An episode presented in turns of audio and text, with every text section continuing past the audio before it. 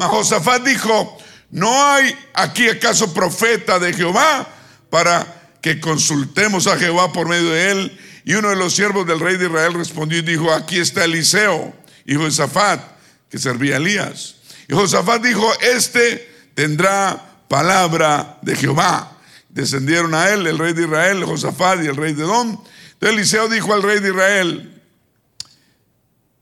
Eliseo el profeta, ¿qué tengo yo contigo? Ve a los profetas de tu padre y los profetas de tu madre. Y el rey de Israel le respondió, no, porque Jehová ha reunido estos de reyes para entregarlos en manos de los moabitas. Y Eliseo dijo, vive Jehová de los ejércitos, en cuya presencia estoy, que si no tuviese respeto al rostro de Josafat, rey de Judá, de Judá, no te mirará a ti ni te viera. Mas ahora traedme un tañedor. Y mientras el tañedor tocaba, la mano de Jehová vino sobre Eliseo, quien dijo, así ha dicho Jehová, haced en este valle muchos estanques, digan muchos estanques.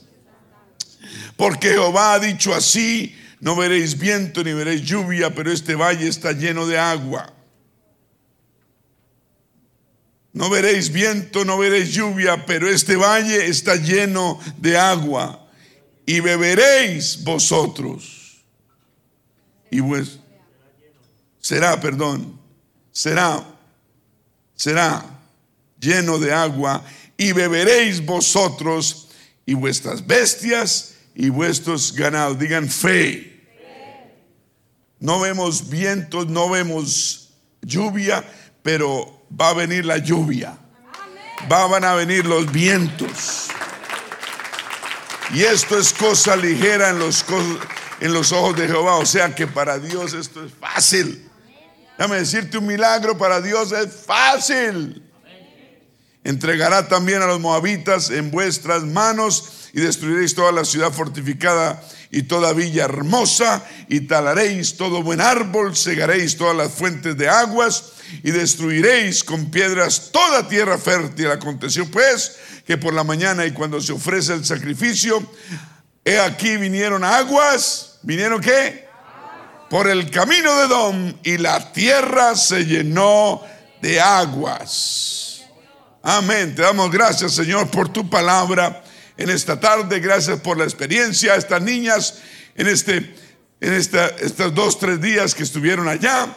Gracias por ellas. Amén. Gracias por los padres que se esforzaron y les permitieron ir y pagaron y, y fueron. Y gracias, Señor, por el esfuerzo que hacemos día a día para la gloria tuya y por el bien de los demás. Damos gracias. Amén. Tengan la bondad y se sientan. Gloria a Dios. Habían tres reyes, digan tres reyes. Sus ejércitos, sus animales están en el desierto, en una situación desesperada. Pero Dios es el Dios de situaciones desesperadas. Usted tiene una situación desesperada, he aquí Dios le encantan las situaciones desesperadas. Dios es un Dios de milagros y prodigios. E, estos llevaban siete días, parece, en el desierto y no tenían algo necesario como es el agua. Y uno se muere rápido sin agua. El agua es necesaria para vivir. No es un lujo el agua. Es una necesidad para sostener la vida. Así nosotros, como hijos de Dios, no es un lujo venir a la iglesia ni ser fieles a Dios con nuestros diezmos y ofrendas y ser lo que somos y profesamos ser. No es un lujo, es una prioridad, es una necesidad. ¿Están escuchando? Como uno conocedor ya de la palabra, eh, no hay excusa por hacer las cosas a media, no hay excusa. Dios lo, lo mantiene a uno responsable. Podemos buscar excusas y seguro hay, pero son válidas. Tal vez no son válidas. Miremos las excusas que tenemos, miremos si son válidas tal vez en nuestra propia mente, pero a veces nos estamos haciendo es un daño. Amén. Y llevaban siete días en el desierto y no tenían que agua. Amén. El rey de Israel empieza a culpar a Dios. ¿Qué es lo que hacemos nosotros cuando las cosas no nos salen bien? Culpar a Dios. ¿Por qué no me están saliendo las cosas bien? ¿Por qué no me alcanza el dinero? ¿Por qué esto? ¿Por qué lo otro? Hay que seguir fieles a Dios. Si ponemos a Dios primero, Dios nos pone a nosotros también primero. Este rey lo primero que hace es culpar a Dios. Dejemos de culpar a Dios. ¿Por qué, por qué vamos a culpar a Dios cuando las cosas no nos, no nos están funcionando? No. Empezó a renegar, se llenó de pesimismo, de negativismo, de palabras sin fe. Deje de hablar palabras sin fe. Amén. ¿Cuántas a veces vemos, nos vemos en situación de que nos pasa algo y empezamos a hablar negativamente? Es normal en un ser humano. ¿Sí o no? Nos pasa algo, ay, se acabó la gasolina. Me voy a quedar. Ahora, si se acaba el agua es un problema, pero la gasolina no. ¿Cierto? Esta gente no tenía, no tenía agua, no tenía gasolina para los camellos. El agua era la gasolina para los camellos. Pero nosotros se nos, se nos acaba un poquito la gasolina y ya nos queremos morir. Gloria a Dios. Ahorita, ahorita se acabó la gasolina y ya se me estaba asustando media iglesia. Bueno, ni tanta. No, no nos asustemos. E, e, este pueblo es pueblo de valientes, acuérdese. Que los valientes son los que arrebatarán el reino de los cielos. No los cobardes, ¿cierto? De los 32 mil, ¿cuántos terminaron peleando la batalla? 300. Y solo 300 Dios usó para ganar la batalla. Amén. ¿Y qué pasó? fueron a Virginia y todo salió bien. Todo salió bien. No hubiera habido gasolina o diésel, hubiéramos conseguido. ¿Cuánto lo creen? Ahí llevamos unos tanques, cada carro llevaba tanques, tanques de reservas, tenemos que tener reserva. Hermano Nicolás y yo, o él fue y consiguió y llenó tanques. Hermano Freddy nos prestó un par de tanques. Mm, tenemos que devolvérselos, acordémonos. No que me olvide. Devolvérselos vacíos. Como nos los trajo, se los devolvemos. Y si ustedes tienen mis tanquecitos, por favor, manifiéstese. Y llenó, hermano Nicolás, los tanques, diésel para un lado y gasolina para el otro, y vámonos. Cuando uno confía en el Señor, el Señor responde. Amén. Tenemos que ser personas con más fe. Amén. Gloria a Dios. Y, hubo gasolina, y hubo con qué, y Dios provee, Dios es un Dios que no nos queda mal. ¿Cuándo nos ha quedado mal Dios? Entonces vamos a tener fe, aleluya. Esta gente les faltó agua, no tenían agua. El rey empezó a, a culpar a Dios. Dios no tiene la culpa. Uno es el que tiene la culpa, porque Dios va a pagar los platos rotos. Amén. Y usted empieza a descuidar a Dios y, el que termina perdiendo es usted mismo. ¿Me está escuchando? Si no hubiera sido por el rey Josafat, que aunque en medio estaba en una situación difícil, no se le olvidó que el rey Josafat, que hay poder en la palabra de Dios. Hay poder. Dije, hay poder para los creyentes se nos olvida rápidamente que somos hijos de Dios. Tenemos algo muy, muy especial que los demás no tienen. Tenemos ángeles que acampan alrededor nuestro y nos ayudan, nos guardan y nos protegen. ¿Usted no lo cree? ¿Cuántos amenes hay? Y usted cuando dice amén, ¿está creyéndolo? ¿Está viviéndolo? Usted tiene ángeles, sí Señor, millares de ángeles que acampan alrededor nuestro y nos protegen, no nos va a faltar nada. No nos va a faltar nada. No te va a faltar nada. No va a ya no vivimos con miedo, vivimos en fe, en un Dios poderoso. ¿O te ha faltado algo? Entonces, ¿por qué lloras? ¿Por qué, ¿Por qué tenemos miedo? No vamos a tener miedo de nada. Así la situación se pone grave. Hoy te están bombardeando Israel. Están bombardeando. Para mí están bombardeando al gobierno. Porque a mí personalmente lo que rige allá es el gobierno de Israel. Los, el pueblo israelita son los que ponen los churcos acá y se ponen un gorro negro y los tienen en una esquina escondidos. Y ellos no están están en contra de toda guerra, pero se están metiendo con el pueblo de Dios. Amén. Y, la, situación en el mundo después poner, está en, en, sigilo. El mundo entero está mirando a Israel porque, porque no solo es Hamas, que es un grupo guerrillero que vive ahí al ladito, en Gaza, y está mandando cohetes a Israel, sino que hay otros países como Irán y Siria se está prestando para, Irán le está proveyendo los cohetes, a misiles a Siria y los mandan de Siria, parece, y todos están en contra de Israel y ahorita están aprovechando. ¿Por qué? Porque, el, y es la realidad, yo no estoy hablando de política, estoy hablando de la realidad mundial. Y tenemos que saber qué es lo que está pasando en el mundo. Ahorita el gobierno de Estados Unidos no está apoyando como estaban apoyando antes al pueblo de Israel. Lo primero que hizo este gobierno fue retirar los ejércitos, ¿cierto? De allá. Y los ejércitos, esos ejércitos le daban protección de alguna forma a Israel, ahora no la, tienen. Y, y están como solos. Y el pueblo de Israel sigue siendo el pueblo de Israel. Y hay que, ¿no? no son perfectos, no, pero la Biblia nos dice que debemos proteger el pueblo de Israel. Y, los creyentes aquí en este país creen en ese versículo bíblico. Los creyentes, los, usualmente los, los, los, los conservadores, las personas que ponen a, un, a Dios aparte, ellos no creen en Israel, ni les interesa ayudarlo. ¿Están escuchando? Hay una diferencia grande entre ser liberal en este país o ser conservador en este país. ¿Cuántos dicen amén?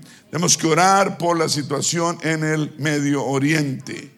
Esta gente, ah, eh, gracias a Dios por Josafat que se paró y estando en la situación difícil, dijo, no, Dios, tenemos un Dios y hay una palabra que Dios nos ha dado. Y a esta iglesia Dios le ha dado palabra y le está dando palabra. Somos sus hijos, hay protección, hay una mano especial acá, hay ángeles que acampan alrededor de nosotros. El Señor nos está ayudando, nos ayudará siempre porque Él lo prometió. Mientras usted esté en la iglesia, en el barco de salvación, todo va a salir bien. Dije, todo va a salir bien.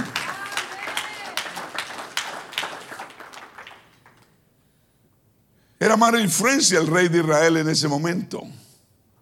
A veces el problema más grande son nuestra gente que, estamos, que tenemos alrededor. Mire con quién usted se rodea. Mire qué clase de personas tiene usted, qué vecinos hablan con usted, qué amigos tiene usted en la escuela o en el trabajo, a veces qué amistades y familia tiene. A veces los que tenemos más cerca son los que más nos influencian negativamente. Y estos, fíjate, el rey de Israel inmediatamente negativo. La gente, la gente culpa a la iglesia, la gente culpa a la fe cuando le sale a uno algo mal. Nosotros no podemos hacer lo mismo. La gente conversa lo primero que hace, ah, usted no dice que sirve un Dios grande. Vea lo que usted está enfrentando. Tal vez si usted volviera como yo, no tendría que enfrentar eso. Lo retan a uno. Diablo mentiroso, lo retan a uno. Es que la ignorancia es atrevida. Yo cuando, a mí cuando me retan así, yo, yo me doy cuenta qué clase de persona, con qué clase de persona estoy tratando. Y me acuerdo el versículo que no le tiremos las perlas a los cerdos. Yo no estoy llamando a los cerdos, pero lo que está diciendo está hablando como un oy, oy. Y lo anula uno, lo, como son palabras necias, dice la Biblia. Usted no deje que las palabras necias lo dañen. Amén. Gloria a Dios. Gente negativa, amigos que nuestros, nuestras niñas, nuestros niños, amiguitos que tengan, amiguitos no, amigones. ¿Qué influencia tienen nuestros hijos? Tenemos que saber la influencia que ellos tienen. Uno sabe la influencia que tiene sobre ellos, pero ¿Usted sabe la influencia que la gente tiene sobre sus hijos? ¿Me está escuchando? Ese aparatico, ese aparatico, ese aparatico es una influencia terrible. Amén. Lo más, lo más seguro es que es mala. Dije, lo más seguro es que es mala. Ahí están mirando monitos, esas cosas no tienen nada. Seguramente. Nomás esos monitos, la violencia, la rebeldía los hijos de uno viene por todo ese mundo y el mundo está manifestándose nuestros hijos por medio de aparaticos como este. Se me prendió la luz. Al fin se me prendió la luz. Sacúdalo. Ah, mira. Aprendí. Sacúdete, sacúdete, sacúdete. ¿Quieres ser luz? Sacúdete. Sacúdete, ilumina al mundo entero. Aleluya. Cuidado con la influencia. Es que ya no pueden vivir sin eso. Creo que ahorita en Virginia trataron de, quitarle los teléfonos a, a, las niñas y eso pegaron el grito en el cielo. Uy, qué triste, ¿no? Qué triste que nuestras niñas y nuestros niños estén, estén tan pegados a ese monstruo. ¿Cierto? ¿Qué harían sus hijos si usted le quita el teléfono así? Se lo quita y coge un martillo y se lo rompe. ¿Qué pasaría en su casa? ¿Qué pasaría en su casa? Sea real. ¿Será que usted tiene en control su hogar? Ahí usted se da cuenta que usted tiene en control su hogar y sus hijos están sujetos a usted y a su liderazgo o el mundo lo lidera y están sujetos a lo de afuera porque creen que lo de afuera es necesario. Creen que el aire que respiran viene de afuera, no Señor. ¿Me está escuchando? A nuestros hijos hay que darle a entender que no, no, así no es. Así no es. La influencia mala viene de afuera. Y esta es la ventana y la puerta más grande que hay. Es una necesidad. Hoy por hoy hacemos todo con este aparato, pero puede ser un veneno mortal. Y es un veneno mortal. ¿Me está escuchando? Ven lo que no, no deben ver. Los influencian mal. A los hijos la rebeldía viene por el mundo. Llévese a su hijo, a su hija al campo, a una montaña, a ver si no le quita la rebeldía. Donde no haya luz, no haya nada, no haya antenas. Se le quita la rebeldía. A mí me, gustaría llevármelos para Nicaragua o para pa una montaña o para... Pa, ¿Dónde hay montañas? No, nos compramos un cerro allí arriba en, en Colombia, en montañas, pues están llenas de guerrilleros. No, necesitamos algo sano. Nos llevamos a estas niñas, no antenas, no nada. Y estos niños también. Y a los grandes también, a ver cómo usted, qué color pone. A los grandes. Yo creo que el problema va a estar más en los grandes Desesperado, no tengo el teléfono. No tengo el teléfono. Es que no sé lo que está pasando. ¿Qué influencia? Ojo con la mala influencia, ojo con la mala influencia es lo peor.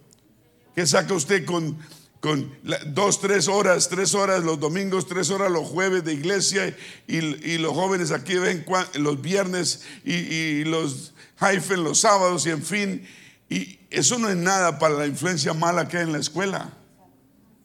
Usted deja con tranquilidad ir a sus hijos a la escuela 8 o 10 horas todos los días. Bueno, ahorita no están yendo, pero apenas abran, usted los va a entregar. Allá los lleva. A que los influencien bien. Les enseñan, sí. Pero el resto son influencias negativas. Por eso la iglesia debe ser más influencia sobre sus hijos. La iglesia, las cosas de Dios, la Biblia, la palabra de Dios, es la única salvación y esperanza que tenemos. ¿Se frustran de qué? Se van a frustrar estos niños. Nadie se ha muerto de frustración. Son, esos son cosas que ellos usan para manipularlo a usted, papá y mamá. Y usted se deja manipular. No nos dejemos manipular de las... De, yo estoy hablando de verdad. Es la verdad. O sea, son sus hijos, son sus tesoros. Tenga uno, tenga dos o tenga veinte. Son sus tesoros. Si usted no los cuida, ¿quién los va a cuidar? Aleluya. Necesitamos refinar nuestro círculo de amistades. Necesitamos refinar nuestro el círculo que rodea a nuestros hijos de amistades y eliminar a toda gente que esté carnal. ¿Me está escuchando? Gente negativa, mala de fe, que no han aprendido a perdonar. Una persona que no ha aprendido a perdonar tiene un, un espíritu difícil y grave. Que conocen de Dios, pero no conocen a Dios. Una gran diferencia conocer de Dios a conocer a Dios. amén. Uno debe alejarse de personas sin visión de Dios, sin la esperanza de Dios, sin pasión verdadera por las cosas de Dios, que en lugar de levantar, que, en lugar de levantarlo a usted y darle ánimo y fe, lo llenan de pesimismo. Y mucha gente, y muchas veces son gente que nos rodean todos los días. Dije todos los días. digan, las malas, las malas amistades corrompen las buenas costumbres. No importa si le enseñamos a los niños acá, si usted los deja ser, estar con gente opuesta mucho tiempo, le van a robar. Dije, le van a robar. Es como cuando usted siembra semilla. ¿Qué pasa? Los pajaritos vienen y se la comen. Usted necesita taparla, ¿cierto? Hay que resguardar a nuestros hijos. Le quitarán el gozo, la fe. ¿Cómo eso que, que, que las niñas nuestras se crean feas. Y no hay niñas más lindas que las niñas del Señor. ¿Cómo es eso? ¿De dónde, de dónde saque? Dígame, ¿usted ha dicho a su hija que es fea? Imposible, nunca. ¿Quién nos está diciendo entonces? El mundo. El mundo allá afuera. La gente envidiosa. La gente mala. La gente tiene envidia de nuestros hijos. ¿Me está escuchando?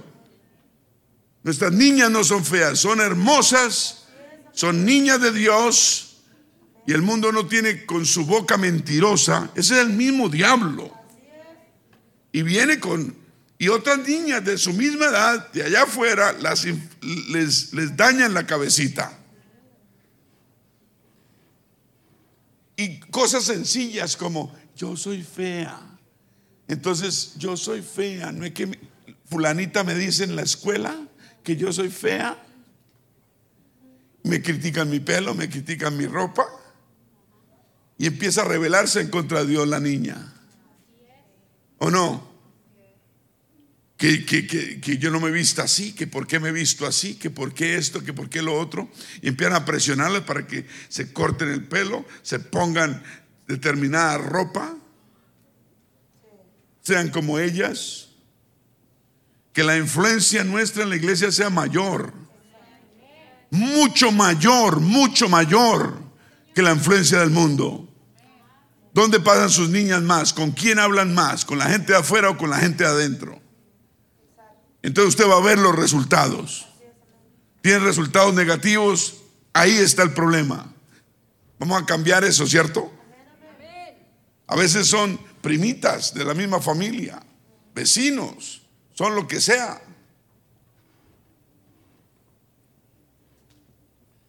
Filipenses 4:8 dice, por lo demás, hermanos, todo lo que es verdadero, todo lo honesto, Necesitamos rodear a nuestros hijos de todo lo verdadero y todo lo honesto. Todo lo justo, todo lo puro, todo lo amable, todo lo que es de buen nombre. Si hay virtud alguna, si algo digno de alabanza, en esto pensar. Tenemos que tener nuestros hijos, nosotros mismos, nuestros hijos en lo puro, honesto, lo amable, de buen nombre. Guardarlos, cuidarlos.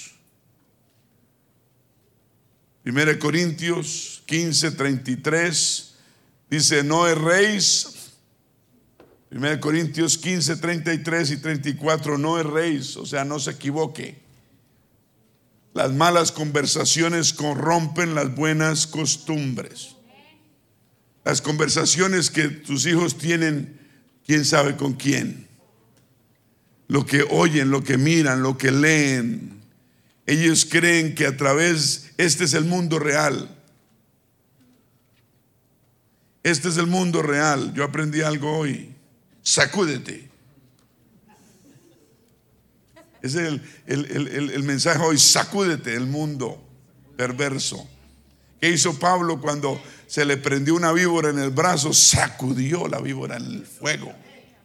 Amén. Sacudió esa víbora en el fuego. Gloria a Dios, y la víbora se lo, lo soltó. Dice, no erréis, las malas qué? Conversaciones corrompen las buenas costumbres. Tenemos buenas costumbres, pero si hay malas conversaciones continuas a través de lo que sea, van a quitarle todas esas buenas costumbres que le hemos enseñado.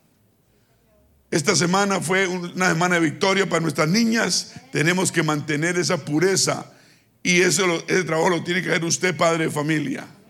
¿Me está escuchando? Cuando digo padre, hablo de la madre también. Y si solo está el padre, pues el padre, si está la madre, la madre. Amén.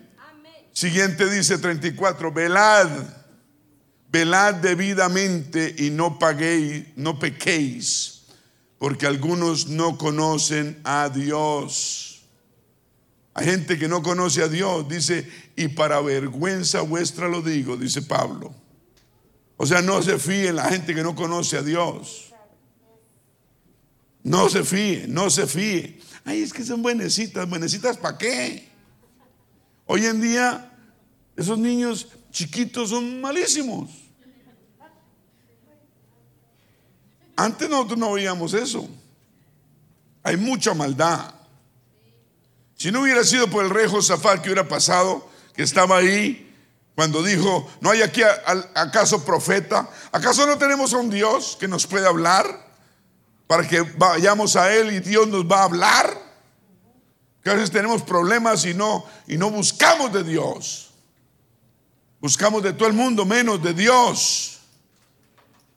¿Quién sabe cómo, cómo hubiera sido el fin de ellos? Pero gracias a Dios por los que siempre en la iglesia tienen una voz de ánimo, de aliento en nuestra vida y que nos hablen fe. ¿Está escuchando? Gracias por todos los que tienen fe siempre así haya caos y problemas, hay fe.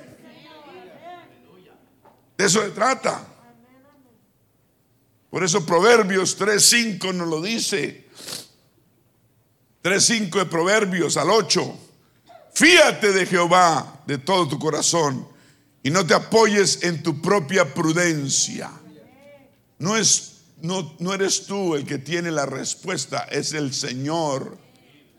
Deja ese orgullo de que tú todo lo sabes. Tú no sabes ni pío o ni papa. No te apoyes en tu propia prudencia. Reconoce a Dios en todos tus caminos.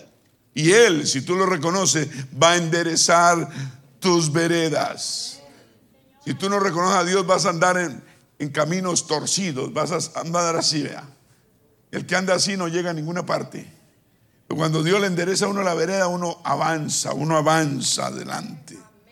No seas sabio en tu propia opinión. Teme a Jehová y apártate del mal. Amén. Si usted está en una situación como que usted no sabe, hay un lema aquí que lo enseño siempre. Es, si dudas, no lo hagas. Si dudas, no lo digas. Si dudas, no lo pienses. Si dudas, de por sí es el Espíritu Santo diciéndote algo. Porque cuando tú eres sabio y pones a Jehová primero, será medicina tu cuerpo y refrigerio para tus huesos. Hay sanidad en nuestra vida. ¿Cuántos dicen amén? Entonces en esta situación hay alguien que necesita ya mismo tomar acción. Aquí hay alguien que necesita, alguien necesita tomar acción en la palabra de Dios. Y, acción con Dios es tener fe, en el Señor. Él va a quitar la sequía que haya. Va a destruir todo desierto que, que estemos enfrentando y nos va a proveer abundancia de aguas. ¿Cuántos oyen el sonido de las aguas? Yo oigo el sonido de la bendición. ¿Usted qué oye? Yo escucho el sonido de Dios. Yo escucho las promesas de Dios. Hay sonido de aguas. Ay, pastor, no traje la sombrilla. Yo no estoy hablando de esas aguas.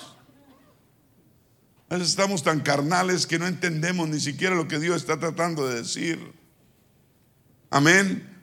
Yo oigo el sonido de bendición para todos. Pero hay que mantenernos en el camino del Señor. Ser verdaderos. Ser honestos con Dios. Amén. Hay que romper todo ataque al enemigo. ¿A quién ataca el enemigo de vez en cuando? A ver, ¿a quién? ¿A quién ataca el enemigo? El enemigo ataca. Hay que contraatacar al enemigo mentiroso. ¿A quién le llegan dardos de duda, de debilidad? Enemigo mentiroso, repréndelo ahora mismo en el nombre de Jesús. Te reprendo, Satanás, todo dardo de duda, toda idea que, se que me metes son mentiras porque tú eres el mentiroso y cuando hablas solo hablas mentira. Padre de mentira eres. Y te reprendo en mi mente y no te creo. Yo creo el reporte divino y claro y positivo de Dios que nunca me ha fallado nunca me dejará, ni nunca, y siempre me sustentará. Digan fe y obediencia. Ah, esa es la que no nos gusta, la obediencia. Fe si tenemos bastante. Oh, sí, yo estoy lleno de fe. Pero es, obedeces. Hay pastores que es que excusas vas a tener siempre. Sé obediente. No saques excusas porque te estás autoengañando. Sé fiel a Dios en todo. En todo. ¿Cuántos dicen amén? Fe y obediencia, dígalo. Claro que sí. Son la base de la unción y la unción sabemos que pudre todo yugo. Por eso la oración a veces nunca llega porque estamos fallando en la obediencia. Estamos orando, orando, orando y no llega, no llega. Tenemos mucha fe, pero nos falla que la obediencia. Tenemos que ser obedientes verdaderamente. Porque la unción la necesitamos y llega por cuando tenemos fe y tenemos obediencia. Digan obediencia. Obediencia. Deje sacar excusas y auto excusarse. Ay, es que esto, es que Dios entiende. No, Él no entiende. Él cuando nos dice que hagamos algo es porque Él tiene un propósito. Él no está preguntando, oiga, ¿qué excusa tienes ahora? No. Nos estamos robando la bendición. ¿Cuántos dicen amén? Isaías 10, 27, ¿qué dice? Vamos a leerlo. Acontecerá en aquel tiempo que su carga será quitada de tu hombro y su yugo de tu cerviz. Y el yugo se pudrirá a causa de la unción. Pero necesitamos más obediencia, hermano. Obediencia, fe sobrada. Estamos llenos de fe, pero falta obediencia. Sé obediente, sé obediente. ¿Ah? La carga es quitada y el yugo, la opresión, el peso, la atadura, la esclavitud, hasta la maldición se va a podrir.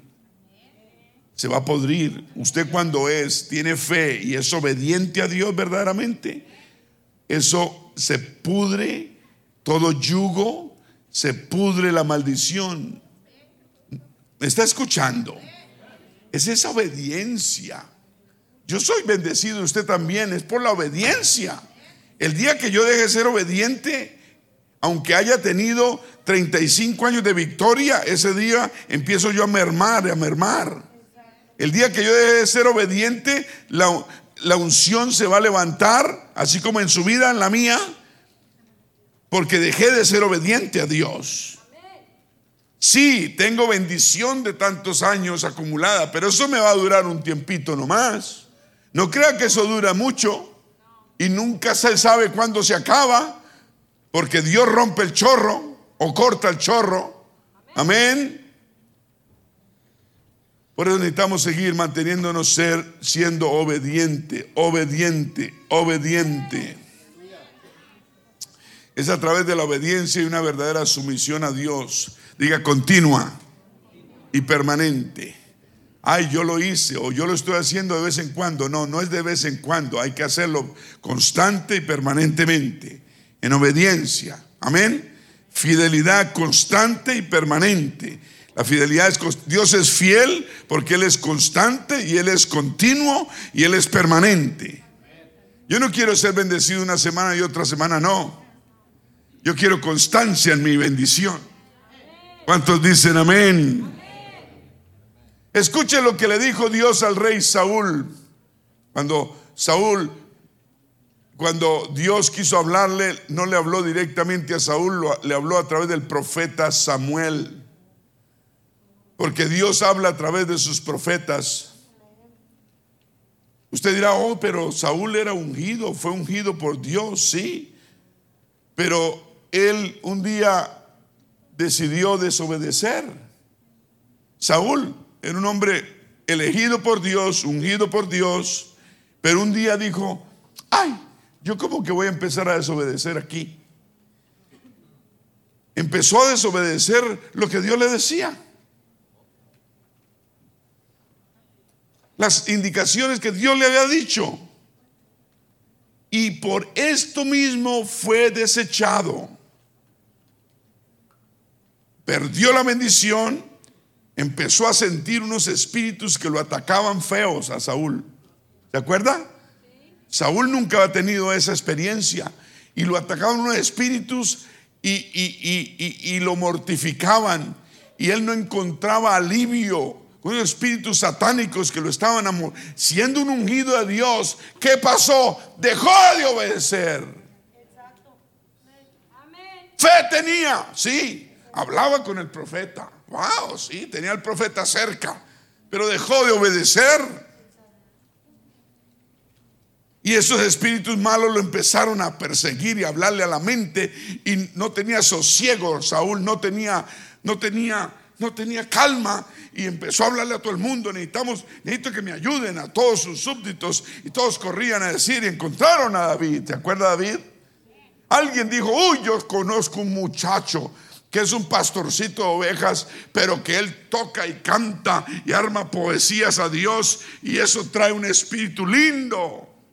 Yo creo que él lo va a ayudar, rey David. Y dijo, tráigame ese muchacho. Fue cuando el rey David el, rey, el David, Davidcito, el chiquito, pudo entrar ante el rey y le trajo su arpa. Y David le tocaba el arpa y cantaba y hacía poesías. Y el Espíritu de Dios llegaba. Es cuando alabamos a Dios, el Espíritu cae. Cuando alabamos a Dios, el Espíritu viene. Y empezaba, David cantaba y tocaba y el Espíritu de Dios llegaba. Y, el Espíritu que, que, traía, que traía David por su canto y su fe y su obediencia, porque era un, muchacho obediente. Y él nunca perdió esa unción. Amén. Estaba ante el rey en el mismo lugar y el Espíritu Santo, ah, el Espíritu, la paz de Dios también tocaba a Saúl. Y Saúl sentía alivio. De los espíritus malos que estaban atacando a Saúl no tocaban a David. Y con el canto y la alabanza de David, los espíritus se iban. ¿Me está escuchando? Pero ¿qué pasaba cuando David se tenía que ir para la casa con todo y arpa? Los espíritus volvían. ¿Me está escuchando? Son tercos, volvían a atacar a Saúl y él no podía dormir y le tocaba volver a llamar a David. Dios quiere, no, no, no quiere que tengamos gente alrededor nuestro o la iglesia nomás para que nos espante los espíritus. Dios quiere es que nosotros tengamos el Espíritu Santo dentro, que podamos levantar manos al cielo y alabar a Dios y los espíritus salgan y no vuelvan.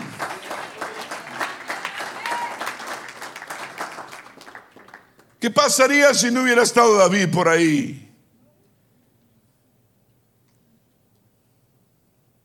Entonces oiga lo que le dijo Samuel, el pastor de, de Saúl, el rey. Samuel le dijo, de parte de Dios. Primera de Samuel 15, 22. Le dijo, le, le, preguntó, ¿acaso se complace Jehová tanto en los holocaustos y en las víctimas o en los sacrificios, como en que se obedezca? ¿Como en que se qué? A las palabras de Jehová. ¿Acaso el sacrificio que hacemos en la iglesia va a cubrir la obediencia? ¿Acaso podemos dejar de, de, obedecer y creemos que la bendición de Dios todavía la tenemos? Eso es lo que le dijo de parte el, el, el profeta de parte de Dios. ¿Acaso, ¿Acaso Dios se complace o para Dios es, es, es suficiente que usted haga sacrificios de alabanza y no obedezca? Tenemos que ser obedientes. Dijo, ciertamente el obedecer, ¿el qué? Es mejor que los sacrificios. Ay, pastor, yo vengo a la iglesia, no fallo, llego temprano, esto lo otro. ¿Estás obedeciendo? Si estás desobedeciendo, algo está pasando, algo malo. Dice, ciertamente el obedecer es mejor que los sacrificios. Y el prestar atención, o sea, el que presta atención obedece, ¿cierto? que la grosura, o sea, que el, que el gordo, lo que se sacrifica de los carneros, del sacrificio, no es el esfuerzo que hacemos, es la obediencia que tenemos. Amén. ¿Y qué más le dijo? Porque como pecado de adivinación es cuando uno se revela. Dios lo ve a uno como un brujo como un brujo. Otra palabra de brujo, ¿cuál es? Hechicero. Cuando usted se revela. Usted, usted no sabía que uno puede ser revelarse en la iglesia. Si uno tiene una actitud de revelación, es una actitud de rebelión, perdón. Y como ídolos de idolatría, se vuelve uno un idólatra, o Dios lo ve a uno como un idólatra, cuando uno es obstinado.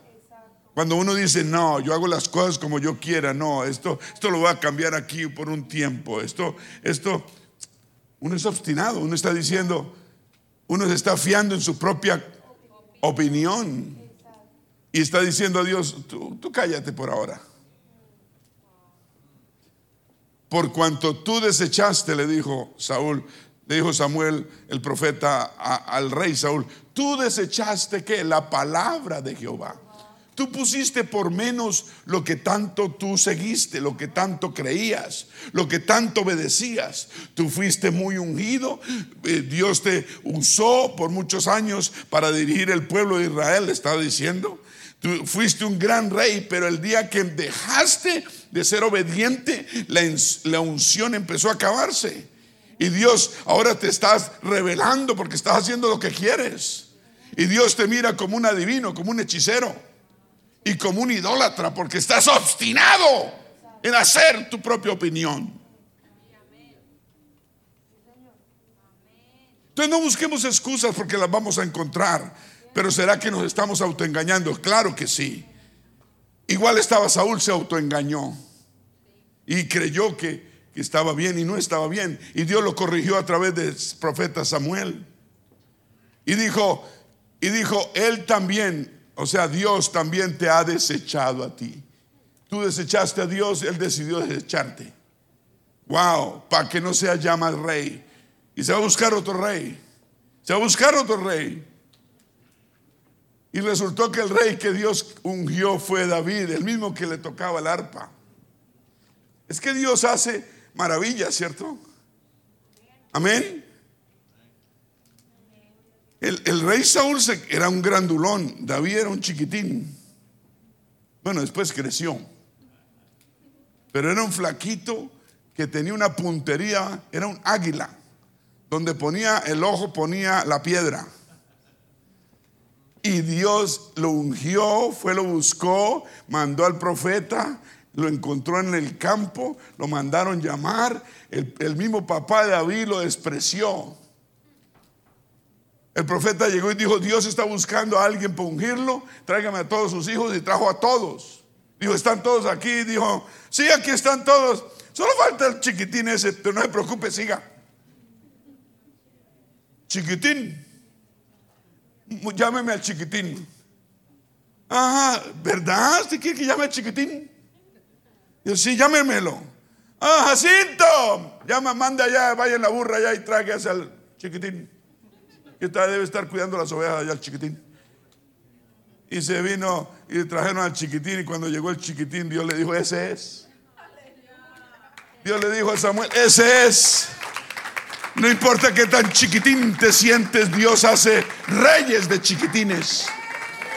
Reyes de chiquitines. Y, el profeta llegó y lo, ungió. Y el, muchachito no sabía qué pasaba. ¿Te imaginas la envidia de los otros? Vamos a tener envidias. Y tenemos que aprender a vivir con envidiosos. Diga, yo solo soy bendecido. Aleluya. Pero ¿a quién, ¿a quién le debemos la bendición? Oh, nuestra inteligencia, nuestra sagacidad, nuestra, nuestra experiencia, nuestra... No. Yo he conocido gente muy bendecida que ha decidido desobedecer y la unción la han perdido como Saúl y han quedado en la calle. Triste, ¿no? Saúl quedó mal, lo sacaron de rey y el Señor se buscó a uno que lo alabara. Él busca más alabadores. El Señor buscó a David porque él lo alababa. Él componía salmos y cantos y le cantaba. Él, a pelear con el león y el... ¿Con quién más peleaba? El oso, ¿no? Y todos esos animales feroces que querían venir a comer las ovejitas. Él primero estaba ungido. Y la unción viene cuando somos, tenemos fe y somos obedientes. Y él se la pasaba era cantando. ¿Qué la, qué la pasa usted haciendo? ¿Qué la pasa haciendo? Usted, usted puede estar alabando mientras trabaja. Usted puede tener al Señor en su corazón. Usted puede meter uno de esos palos blancos que, tanto pagó por ellos. Deje de escuchar que, que lo llamen para más negocios y más contratos. Empiece, empiece a escuchar la voz de Dios. Tal vez le llegan más contratos. Y es que no llega ninguno y me pongo dos.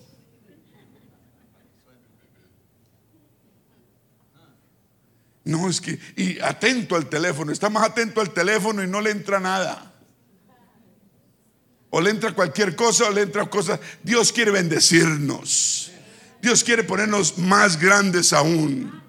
Es que es, es depende de nuestra obediencia. Fe tenemos, pero necesitamos más obediencia. ¿Cuántos dicen gloria? Un aplauso al Señor. Entonces, por obstinado y por rebelde, Saúl perdió el reino, perdió la bendición. No es como uno quiere hacer las cosas como Dios le dice que haga. Y si, si funcionó al principio con lo básico, digan lo básico. Lo básico va a ser necesario para mantenernos siempre.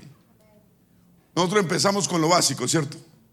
Con la obediencia, con lo poquito, lo aprendimos bien. Y empezó Dios a bendecirnos y a llevarnos a donde estamos. Nunca perdamos lo básico. ¿Me está escuchando? Nunca perdamos lo básico porque lo básico es necesario. Es básico. Nunca perdamos lo básico. Lo básico es necesario. Entonces ya llevamos unos años, ya llevamos un tiempo, ya Dios nos ha bendecido, ya creemos que lo básico no importa, lo básico es necesario. Por favor, no pierda lo básico nunca. ¿Qué es lo básico? las cosas básicas, la obediencia básica. Ser fieles en los diezmos es básico. Es básico.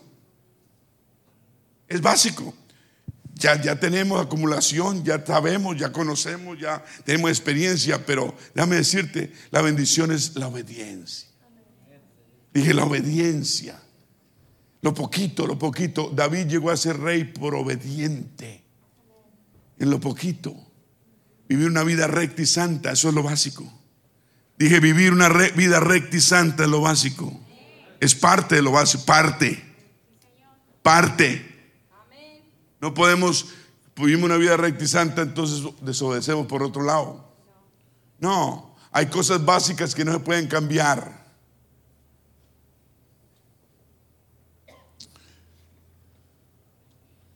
Diga gloria a Dios. Entonces en el texto, las instrucciones de Dios es que ellos cavaran, cavaran qué? Muchos estanques. Óigame, estaban en el desierto, estaban cansados, tenían sed y hambre. Y, lo que necesitaban era, y, Dios le dice, caven. ¿Quién quiere una pala cuando uno tiene sed?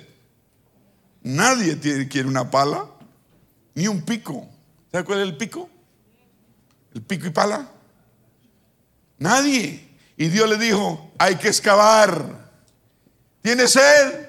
¿Estás en un desierto? Pues excava. dijeron, excava. No, queremos ir a Cava a comer, pero no a excavar. Los que no saben, Cava es un restaurante que venden buena comida, se lo recomiendo. No era exactamente lo que ellos querían escuchar en medio de un desierto muriendo de sed, es que cavar huecos.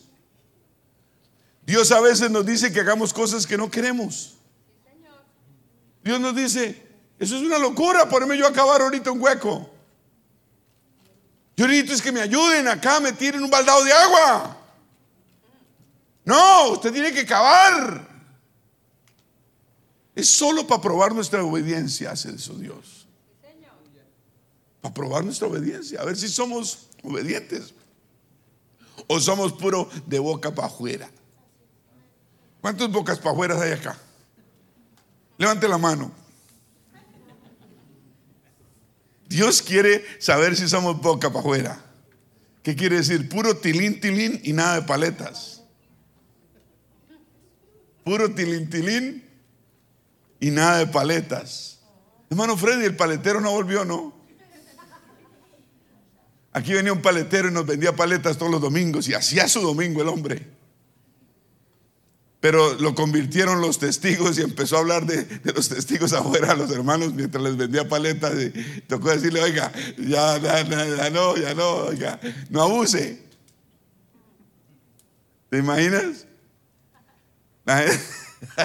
Aquí nos han pasado unas cosas que yo que yo digo, wow, una vez había un, un, un sepelio y, y, la familia era, era católica, la, familia, bueno, la familia del esposo, del, del, que murió.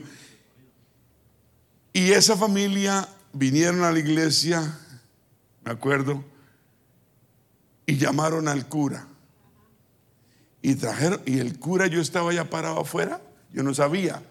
De pronto entra un señor con su sotana aquí y su cosa aquí, y entró como Pedro por su casa, y yo me paré ahí y yo dije, pues parará a saludarme, ¿no? No, siguió derecho. Y fue abriendo la puerta y para adentro después. Y yo digo, no puede ser. Iba derecho aquí al altar iba a empezar a hacer su, su, bueno, ¿qué hacen? Hacen, hacen un rito de, yo no me estoy burlando, no, pero no, no es lo que nosotros hacemos. Y, um, y es que nos han pasado unas cosas aquí. Y gracias a Dios por, por, por la, la, la, ella, la, esposa, era fuerte en sus convicciones y se paró fuerte y dijo, no, yo no invité a ninguno y, y lo que se hace aquí es eh, esa no es la voluntad. Y, allá afuera le dijo al, al, señor sacerdote, no, gracias, muy amable, pero no. Entonces el señor sacerdote dijo, ok, está bien, nos despedimos, amigos, amigos, chao. Y se fue. No, aquí hemos pasado por unas tremendas. ¿Cuántos dicen amén? ¿Ha acabado usted huecos en la tierra? ¿Quién ha acabado huecos? Sabrá lo difícil que es, ¿cierto? Especialmente en tierra árida y en un desierto y seca. Aquí estaba en el desierto un valle seco bajo y Dios le dice que caben huecos, estanques. Estoy hablándole, Dios le está hablando a personas que han estado en esta situación. A veces Dios nos pide cosas difíciles, pero hay que hacerlas. Donde usted ha tenido que obligarse a levantar las manos para lavar. ¿Cuántos han tenido que obligarse? Porque los problemas y las situaciones nos están... Y levantamos manos y decimos, Señor, aquí está mi estanque. Aquí está mi agua, mi refugio, mi manantial de vida. Y usted levanta manos en la iglesia y la gloria de Dios viene, la unción lo toca y le da paz a su corazón. Ah, Dios le da dirección a su vida. Ahora le costó, le costó, sí, le costó dejar lo que estaba haciendo allá en el trabajo o donde fuera, le costó venirse para la iglesia, así se haya bañado, no bañado, vestido, puesto la corbata o no, pero se vino para la iglesia, le costó, le costó el tráfico, le costó todo, le costó, le costó, llegó acá, levantó manos al cielo y el Señor derramó aguas de manantial sobre su vida. A veces Dios nos pide que hagamos cosas, pero debemos hacerlas. Digan obediencia. A veces no tenemos, no tenemos como Saúl y empezamos a leer, a estudiar la palabra y la palabra nos da sosiego y paz y tranquilidad. Uno se ha sentido seco. ¿Cuántos han sentido secos, sedientos?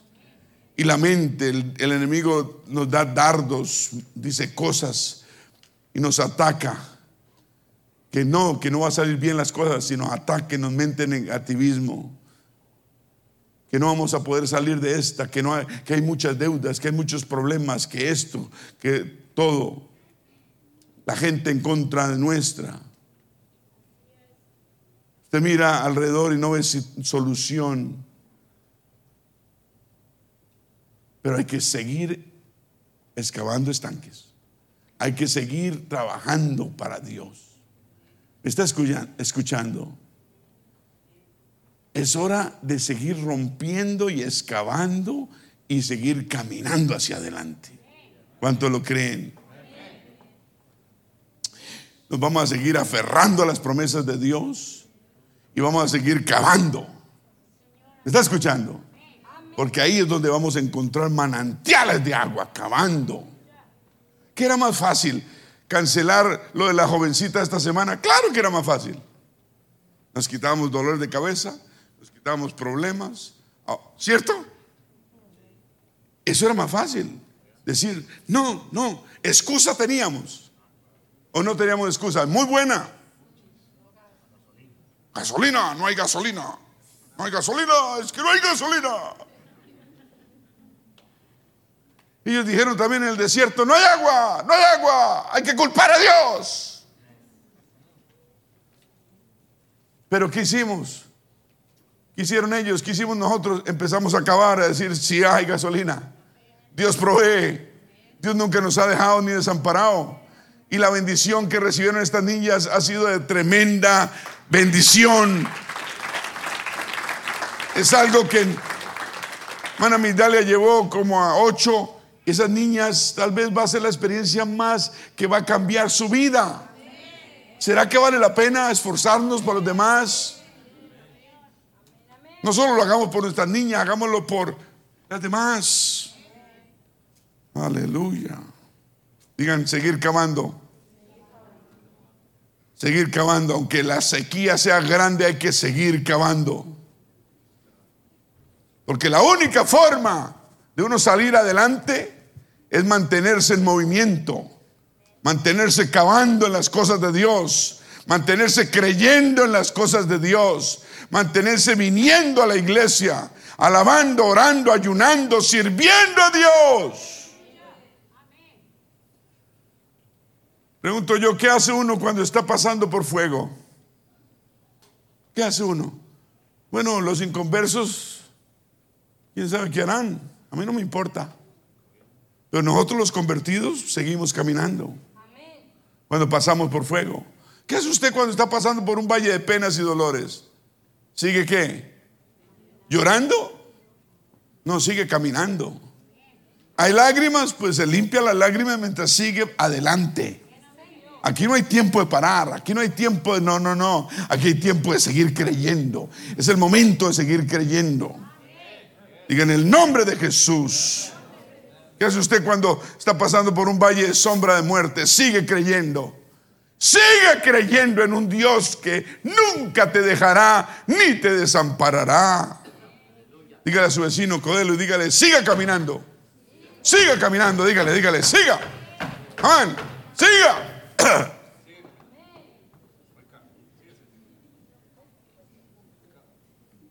Lo que usted no sabe es esto que cuando usted sigue caminando en contra de la adversidad, usted está creando un lugar de grandes bendiciones para usted y su familia. Mientras usted se mantenga caminando, luchando y creyendo. Usted y yo somos los que determinamos qué tan hondo y qué tan ancho son las provisiones de Dios. Si usted contenta con platicos chiquitos, pues ese es usted. Yo quiero un... Y de por sí los buenos pentecostales comen bastante. No hacemos otras cosas, pero comer sí lo hacemos. Gloria a Dios. ¿Cuántos dicen amén? Por eso cuando vamos a restaurantes nos gozamos, ¿cierto? Y llevo veintitantos años diciéndole aquí que hay que dejar propina. Sí, llevo 22 años enseñando aquí que la propina debe ser excelente. Diga, excelente. O no lo sigo diciendo yo. Los que están aquí hace 15 años, 20 años, saben. Llevo repitiéndole eso. Y porque no dejan propina y si dejan la tarjeta al pastor. Y me alegro que dejen la tarjeta para que me llamen y me cuenten. Y hoy por hoy le toman foto y la mandan a uno. Vea, este es el bandido que usted tiene en la iglesia.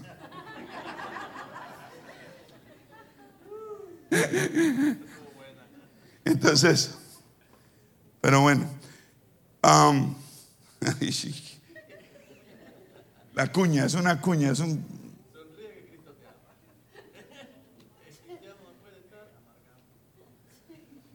Gloria a Dios.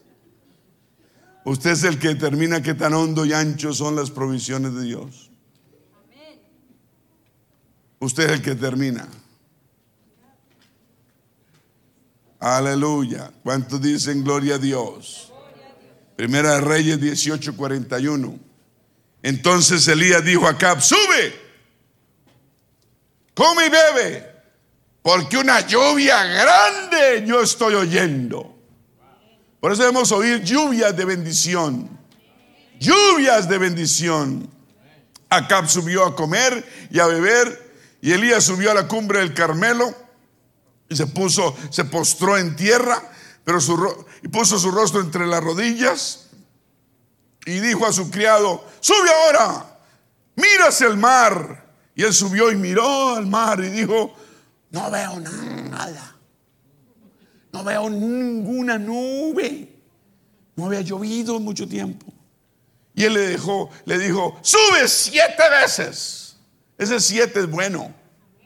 Ese dice, eso quiere decirnos a nosotros, siga tratando. No funcionó el primer, la primera vez, siga tratando. Y dos veces, y tres veces, y cuatro veces, las que sean necesarias, seguimos tratando. Y dice que la séptima vez dijo, uy, veo una, veo una nube, una nube, pero está chiquita como la palma de mi mano, que sube del mar, allá la veo. Y él dijo, ve y di acá beso, y di unce tu carro y desciende para que la lluvia no te ataje. Wow, este, este, este, profeta hablaba con fe, ¿cierto, Elías? Dijo, usted ve una nube pequeña, yo veo un gran torrencial. Yo veo bendición, yo veo bendición sobre esta iglesia.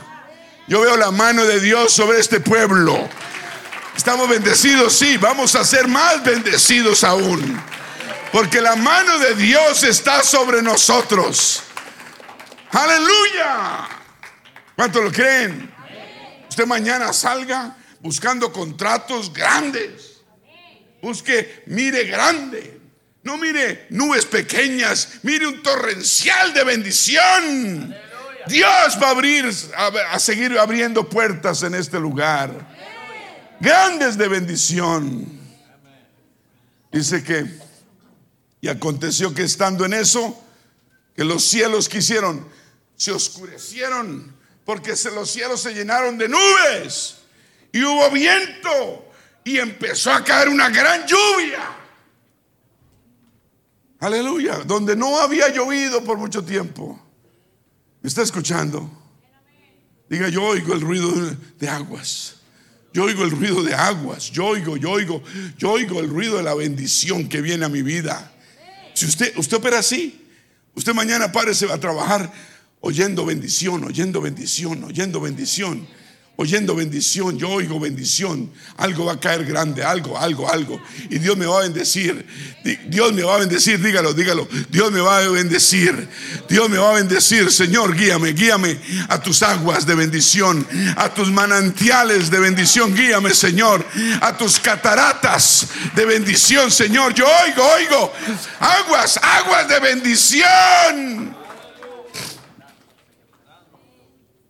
¿Cuántos dicen gloria a Dios? Oh, bendito el Señor.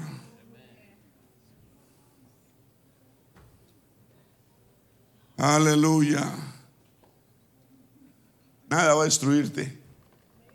Y nada va a destruirte. Ni tus hijos ni tu hogar. Porque el Señor es mucho más grande que eso. Pero Él te pide que seas valiente y seas fuerte. Eso sí te pide. No es tiempo de lloriquear, es tiempo de ser valientes.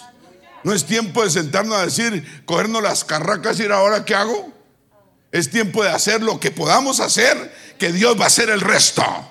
Dije, Dios va a hacer el resto.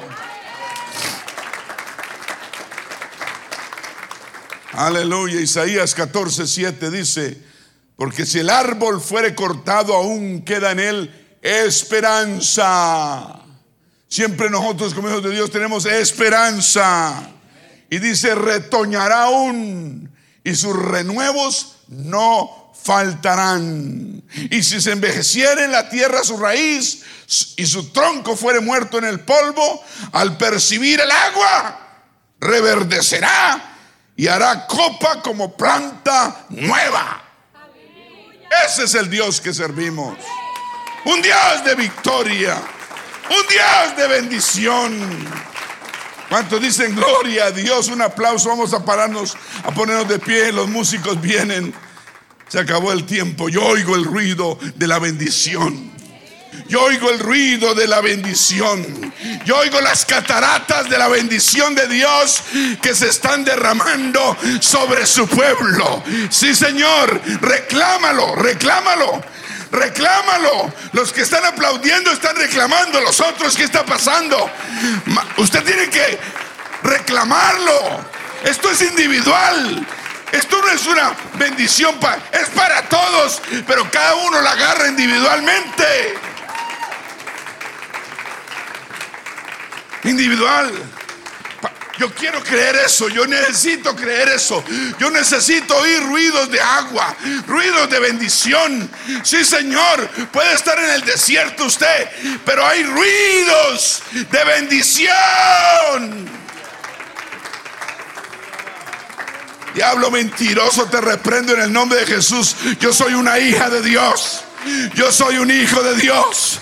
Yo oigo el ruido de aguas, aguas de bendición. ¿Cuántos oyen esos ruidos? ¿Sabe qué? Diga, yo los oigo. Yo decido creer. Porque es la fe la que mueve la mano de Dios. Yo decido creer que hay bendición. Que la bendición viene, viene, viene aún más, aún más.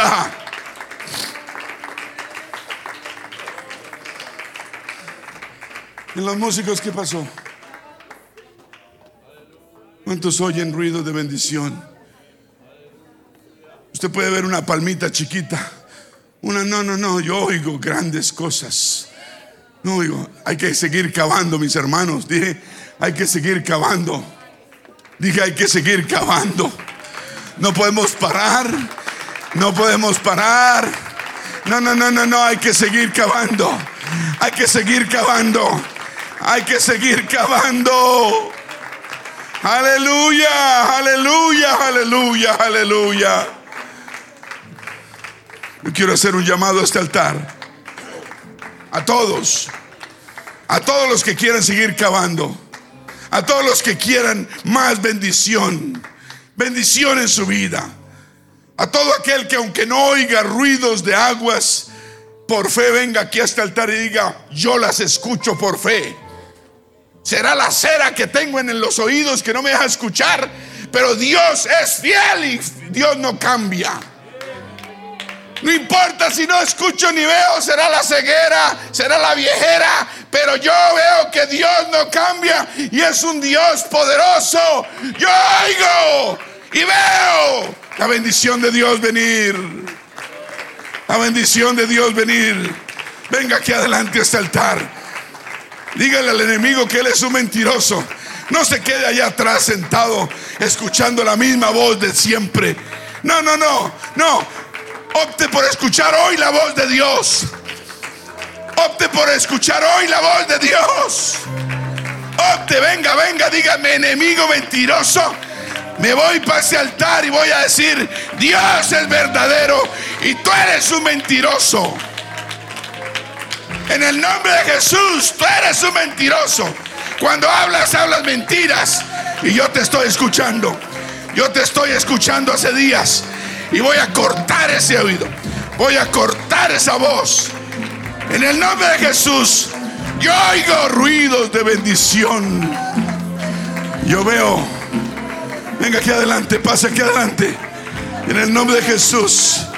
Y Cotorroboco Sandaraboyara. Y la rabocondo roboyara cato roboyara aquí anda. Gracias, mi Dios.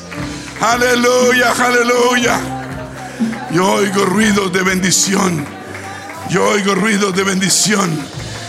Aleluya, seguir cavando. Vamos a seguir cavando. A seguir obedeciendo. A seguir creyendo. Oh, aleluya. Siga creyendo. Vamos a cantar. Vamos a cantar mientras alabamos. Venga aquí adelante. Alguien falta aquí. Alguien falta. Venga, véngase, véngase. Véngase acá, véngase acá. Yo sé que hay hambre, hay hambre. Pero venga al altar dos, tres minutos. Venga, venga.